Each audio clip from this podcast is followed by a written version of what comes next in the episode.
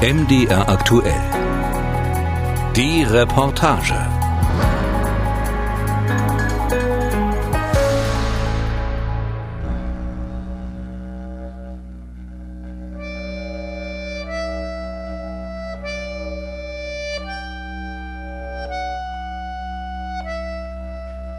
Ist da wer? Wer ist da? Lass los. Bitte. Nein, nicht. Nein, ich will das nicht. Hör auf. Geh doch weg. Ich hab Angst.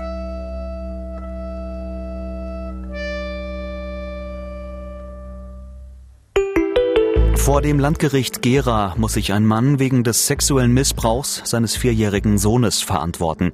Der Angeklagte soll den Jungen in Schmiedefeld während des Umgangsrechts insgesamt Der Deutsche soll seine Kinder, darunter einen Säugling sowie ein Stiefkind, sexuell missbraucht und Bilder davon in Chats In verschickt. Deutschland werden im Schnitt täglich 40 Kinder sexuell missbraucht. Das teilte der Präsident des Bundeskriminalamtes Münch bei der Vorstellung der Kriminalstatistik zu Kindern als Gewaltopfer mit.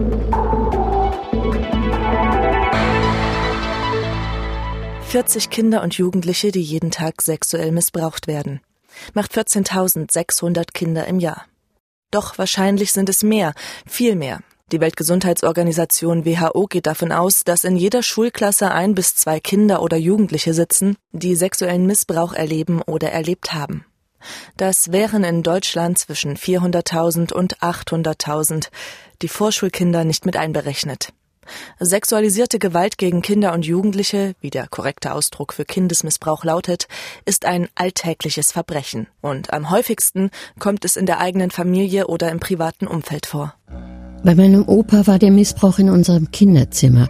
Wenn ich gezüchtigt wurde, kam Vati, um mich zu trösten, was dann eine Ebene erreichte, die über das normale Vater-Kind-Verhältnis hinausreichte. Ich wurde von meinem Vater sexuell missbraucht. Seit dem fünften Lebensjahr kann ich mich daran erinnern. Und es dauerte an bis zu dem Tag, als ich mich das erste Mal wehrte. Da war ich zwölf Jahre alt. Leonie, Michael und Petra. Diese Namen sind Pseudonyme. Die Menschen dahinter hatten sich an die unabhängige Kommission zur Aufarbeitung sexuellen Kindesmissbrauchs gewandt. Die Kommission untersucht Ausmaß, Art und Folgen von sexuellem Missbrauch.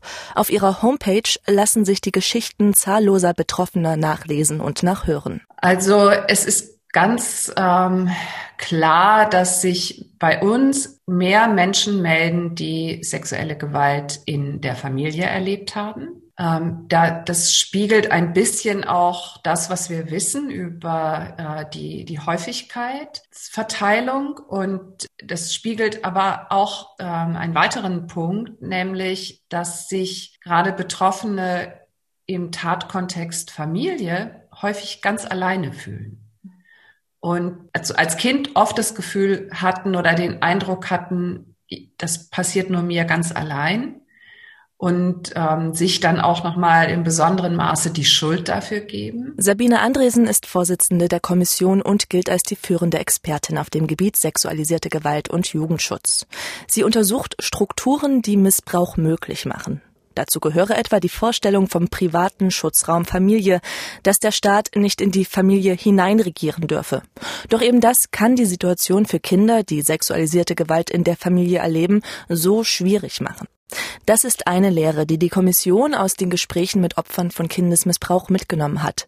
Doch Betroffenen geht es noch um andere Aspekte, sagt Andresen. Betroffene Menschen, die mit uns sprechen, haben fast immer auch Botschaften an die Gesellschaft, an die Politik. Und eine Botschaft ist, wir möchten dazu beitragen, dass heute Kinder und Jugendliche besser geschützt werden, dass ihnen zugehört wird, dass ihnen geglaubt wird und dass sie auf Menschen stoßen, die in der Lage sind, ihnen zu helfen. Aus den Erlebnissen von Missbrauchsopfern werden Lehren gezogen.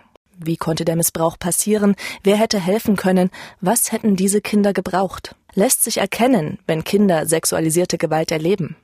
Gerade letztere ist eine schwierige Frage, denn es gibt keine klaren Symptome, die auf Missbrauch hinweisen. Trotzdem sagt Sabine Andresen, Die meisten äh, Kinder, davon müssen wir ausgehen, senden durchaus Signale, aber es gibt nicht immer das eindeutige Signal. Also das Erkennen können ist nicht so ganz einfach. Spielen mit den anderen Kindern war mir nicht wichtig, denn ich sehnte mich nach Ruhe und nach meinem Bett. Endlich allein in Ruhe schlafen. Oft war ich so kaputt, dass ich mich gleich nach der Schule ins Bett legte und festschlief. Jedes Kind reagiert anders auf sexualisierte Gewalterfahrungen. Manche ziehen sich zurück, manche werden aggressiv, werden schlechter in der Schule oder auffällig anhänglich. Wenn ein Mädchen ähm, sich sexuell distanzlos gegenüber Mitschülern und Lehrern verhalten, kann ich sie, kann ich, kann ich mir überlegen, woher kommt's. Also könnte mir überlegen, äh, welche Normen und Werte sind ihr in, in ihrer Familie beigebracht worden. Das wäre der eine Hintergrund. Der andere Grund kann aber sein, dass die Grenzen auch total verschoben sind, weil sie zum Beispiel gelernt hat, dass sexuelles Verhalten von ihr erwartet wird.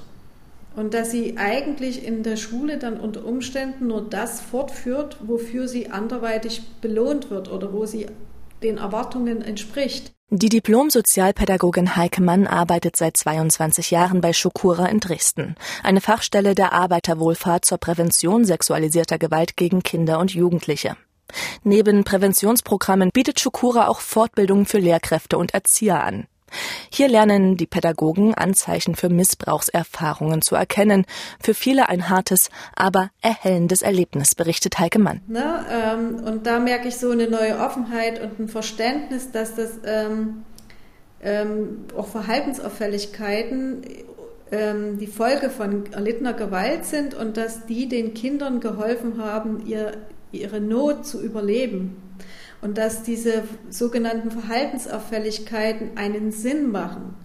Auch wenn das Kind die zum Teil selbst nicht verstehen und erklären kann. Offen und direkt können viele Kinder nicht über ihre Erlebnisse sprechen. Die Gründe dafür sind unterschiedlich. Häufig werden die Kinder von Täter oder Täterin unter Druck gesetzt. Ach ja, dem Walter erzählst du natürlich nichts von deinem bösen Traum, nicht wahr? Nein. Wieso nicht? Wie, wieso nicht? Walter erzählt überall die neuesten Tratschgeschichten herum. Macht aus deinem bösen Traum eine Schauergeschichte. Dann kommt unsere Familie ins Gerede. Niemand besichtigt mehr meine Burg. Und ich verdiene kein Geld mehr. Dann muss ich ins Armenhaus. Oder ins Gefängnis. Ins Gefängnis? Wegen mir? Und dann werde ich niemandem etwas davon erzählen. Das bleibt also unser Geheimnis? Hm. Ehrenwort?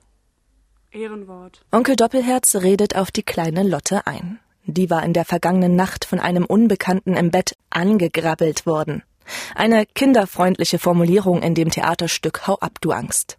Seit Anfang der 90er Jahre führt die Hildesheimer Theatergruppe Springensfeld das Stück für Kinder der zweiten bis vierten Klasse auf. Die zehnjährige Lotte besucht darin ihren Lieblingsonkel Doppelherz und erlebt in der Nacht immer wieder, wie jemand sie anfasst. Ich lag in meinem Bett und war schon fast eingeschlafen. Und auf einmal, da war da jemand.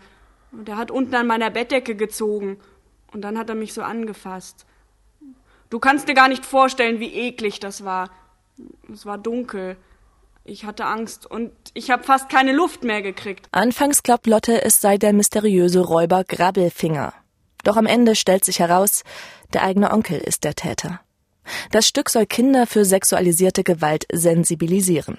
Für Erwachsene ist es bedrückend, für Kinder in erster Linie Unterhaltung, erzählt der Schauspieler Jens Wirsching, der den Onkel Doppelherz spielt. Für die ist das erstmal eine sehr heitere Geschichte, die dann spannend wird, ähm, also ähm, weil da passiert irgendwas und die Kinder können nicht genau sagen, was es ist. Ähm, oh, das heißt, das ist für die Kinder wie ein, naja, so ein bisschen wie so ein spannender Krimi oder so, dass sie halt rausfinden müssen, was passiert und wer ist es. Die Erwachsenen sind in aller Regel, sind das dann sehr stille äh, Aufführungen, wo wir merken, ähm, wie, ja, ich sag mal, wie weh das den Erwachsenen tut, sich das anzuschauen. Weil ähm, Erwachsene sehen ja von Anfang an dieses doppelte Spiel des Täters. Das Stück spricht viele Probleme an, die Kinder begegnen, wenn sie mit sexualisierter Gewalt konfrontiert sind.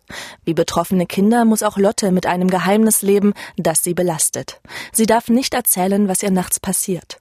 Im Stück wie in der Realität sind die Kinder zwischen dem eigenen Leiden und dem durch die Täter auferlegten Geheimnis zerrissen, sagt Sabine Andresen von der unabhängigen Kommission zur Aufarbeitung sexuellen Kindesmissbrauchs. Denn ähm, wenn es jetzt der Vater oder der Großvater ist, ähm, erst einmal ist es sehr schwer für Kinder zu verstehen, was da passiert. Dann sehr schwer aus den, quasi aus diesem Geheimhaltungsdruck ähm, auch ausbrechen zu können, wenn, wenn es so wenig Möglichkeiten äh, gibt für ein Kind, sich anzuvertrauen. Dann schildern viele Betroffene auch Loyalitätskonflikte. Also ähm, der Vater kann ja, ist, ist eben trotzdem der Vater, auch wenn er ein Täter ist. Meine Mutter sagte mir damals, wenn was wäre, dürfte ich es ihr jederzeit sagen. Ich verstand damals gar nicht, dass sie genau so etwas meinte.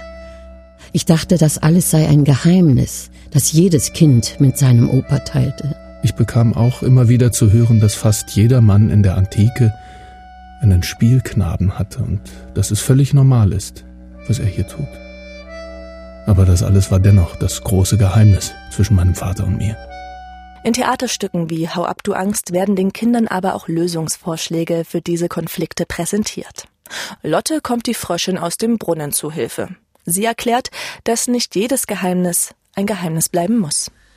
Es gibt gute und schlechte Geheimnisse. Die guten, die dir Spaß machen, die kannst du für dich behalten. Aber die schlechten, die dich traurig machen und die dir Bauchschmerzen machen, die kannst du ruhig weitererzählen, wenn du willst. Hm? Ein guter Rat. Doch fassen Kinder den Mut, sich anzuvertrauen, das Geheimnis zu verraten, müssen sie immer noch das Glück haben, auf einen Erwachsenen zu treffen, der ihnen zuhört und glaubt. Eben hier hält das Stück den Erwachsenen einen Spiegel vor, glaubt Darsteller Wirsching. Also einmal zum Beispiel äh, fragt Lotte äh, die Fröschin, ja, was würdest du denn machen, wenn nachts äh, so ein Gespenst zu dir in den Brunnen kommen würde? Und äh, ja, da weiß man natürlich, als Erwachsener würde man sagen, ah, Kind, es gibt doch keine Gespenster. Aber das ist natürlich, äh, damit ist das Thema äh, dann abgewürgt auf eine Art. Nach Einschätzung von Jugendschützern versuchen Kinder meistens, sich irgendwann irgendwie mitzuteilen. Vermutlich sogar mehrfach, ehe sie tatsächlich Hilfe bekommen, glaubt Heike Mann von der Präventionsstelle Schukura. Doch Erwachsene reagieren häufig überfordert, wollen vielleicht nicht glauben, fürchten die Konsequenzen.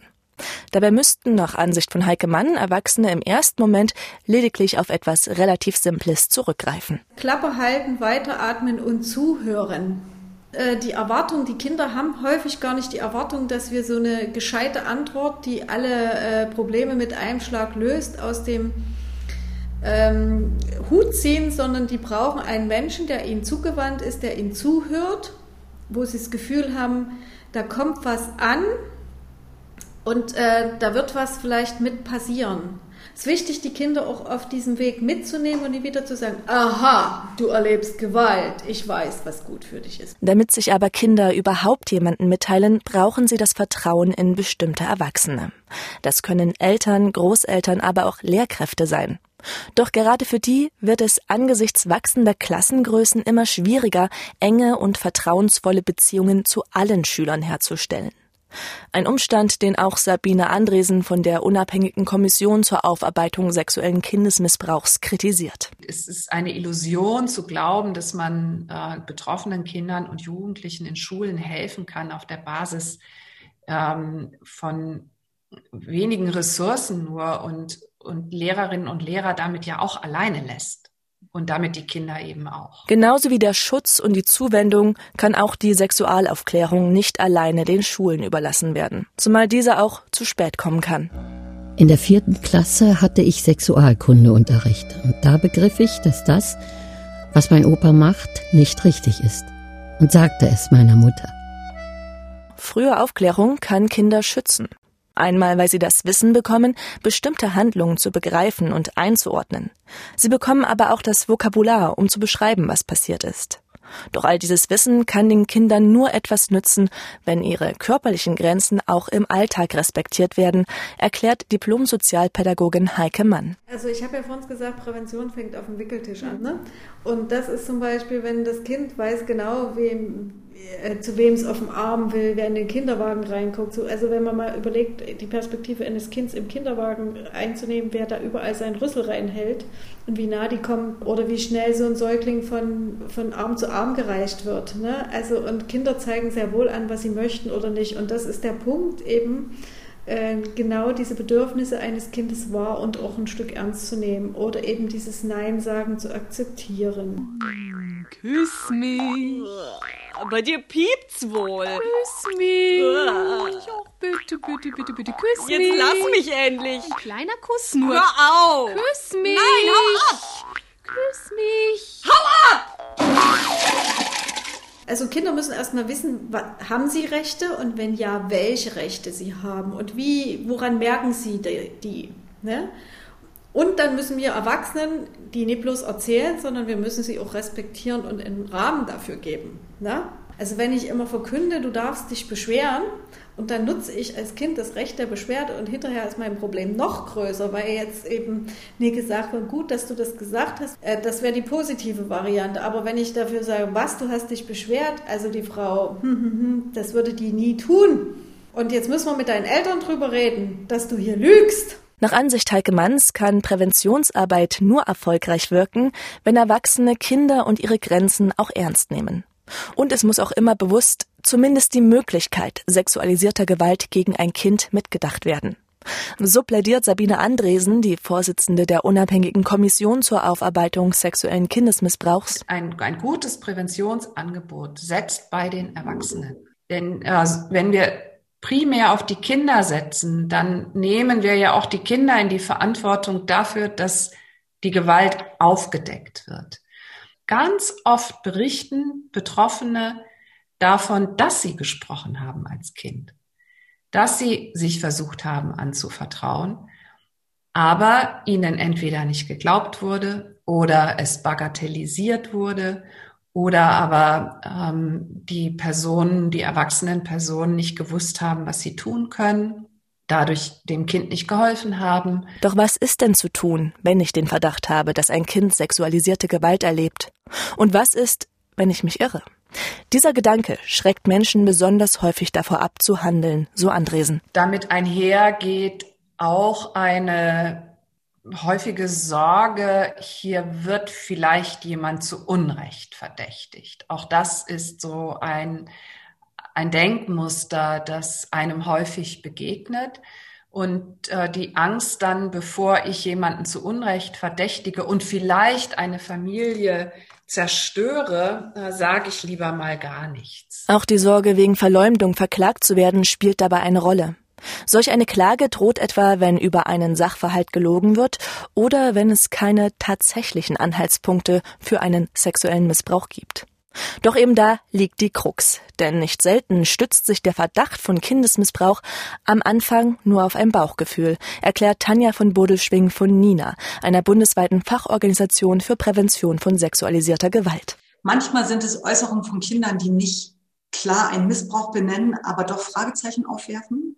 Also Äußerungen, wo Menschen dann sagen, ah, irgendwie kam mir das jetzt doch komisch vor im, im Nachgang, auch in dem Kontext, ähm, in, in, in dem das passiert ist. Und irgendwie verbunden damit, dass ich sowieso manchmal ein komisches Gefühl habe bei dem äh, Kind, was oft belastet vielleicht wirkt oder manchmal auch total überdreht oder manchmal sehr in sich gekehrt. Also häufig ergibt sich so ein komisches Gefühl aus so mehreren kleinen Puzzlestücken. So, das ist eigentlich das häufigste, was ein komisches Gefühl macht. Also so diffuse Äußerungen und irgendwie unklare Verhaltensänderungen. Seit 2014 bietet der Verein Nina das Hilfetelefon sexueller Missbrauch an.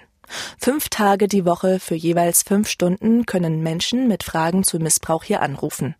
Auch Menschen, die einen Verdacht haben, dass ein Kind im Umfeld sexualisierte Gewalt erlebt oder die, die eben nur ein ganz diffuses Bauchgefühl haben. Damit geht man nicht zum Jugendamt, damit geht man auch irgendwie nicht zur Polizei, damit geht man auch nicht unbedingt zur Nachbarin, weil die kennt die auch alle. Also das ist schon schwierig, so ein diffuses, komisches Gefühl dann auszuhalten. Und viele machen dann einfach erstmal natürlich nichts und ich kann das nachvollziehen. Eben dafür ist das Hilfetelefon sexueller Missbrauch da. Anrufer bleiben anonym. Ganz egal, was sie berichten. Die Mitarbeiter sortieren mit dem Anrufer. Welche Beobachtungen gab es? Welche Beziehungen gibt es zu dem Kind? Könnte mit den Eltern gesprochen werden? Welche Möglichkeiten gibt es, dem Kind zu helfen? Häufig rufen bei dem Hilfetelefon Familienangehörige an. Tanten, Onkel, Großeltern, aber auch Elternteile, die ihren Ehepartner verdächtigen. Heißt, die, die anrufen, finde ich unfassbar mutig. Also anzurufen und zu sagen, ich habe da den Verdacht, dass das passiert, das ist echt ein Riesenschritt. Und die stehen natürlich eigentlich immer vor dem Dilemma, was sie jetzt tun sollen, was eigentlich alles zerbrechen könnte, wenn sie das jetzt äh, ernst nehmen und aussprechen sozusagen. Das Hilfetelefon gibt Orientierung und erstellt mit den Anrufern einen Plan. Er sucht die Adressen der nächstgelegenen Fachberatungsstellen heraus. Doch gerade in ländlichen Gebieten sind solche Beratungsstellen selten. Wie es in den Schulen an Lehrkräften und Sozialarbeitern fehlt, fehlt es auf dem Land an Ressourcen für Beratungs- und Präventionsstellen. Solche Lücken müssten geschlossen werden, um Kinder vor sexualisierter Gewalt zu schützen, sagt Heike Mann von Schukura in Dresden, der einzigen ausschließlichen Präventionsstelle in ganz Sachsen. Aber sie appelliert auch an jeden, der mit Kindern zu tun hat. Die Chance, Kinder vor Gewalt zu schützen, ist relativ groß, wenn jeder an jeder Stelle in jeder Situation versucht, seine Verantwortung in der jeweiligen Rolle wahrzunehmen. So könnten sich auch Erwachsene gegenseitig helfen, Kindern zu helfen die vor allem Aufmerksamkeit, offene Zuwendung, Vertrauen und Geduld brauchen. Was hätte ich damals gebraucht? Einen Menschen, der zu mir sagt, du bist wichtig und wertvoll für mich. Ein Mensch, der nicht aufhört zu fragen und der mich richtig ansieht. Ein Mensch, der ehrlich ist und freundlich und der zu mir hält, egal was kommt. Wenn ich Angst hab, zitter ich, die Zähne klappern auch, kann nicht mehr denken, mich nicht rühren und es kneift im Bauch. Hau ab, du Angst, ich brauch dich nicht, komm mir nicht zu nah. Ich schrei dich an, so laut ich kann, dann bist du nicht mehr da. Hau ab, du Angst, ich brauch dich nicht, komm mir nicht zu nah. Ich schrei dich an, so laut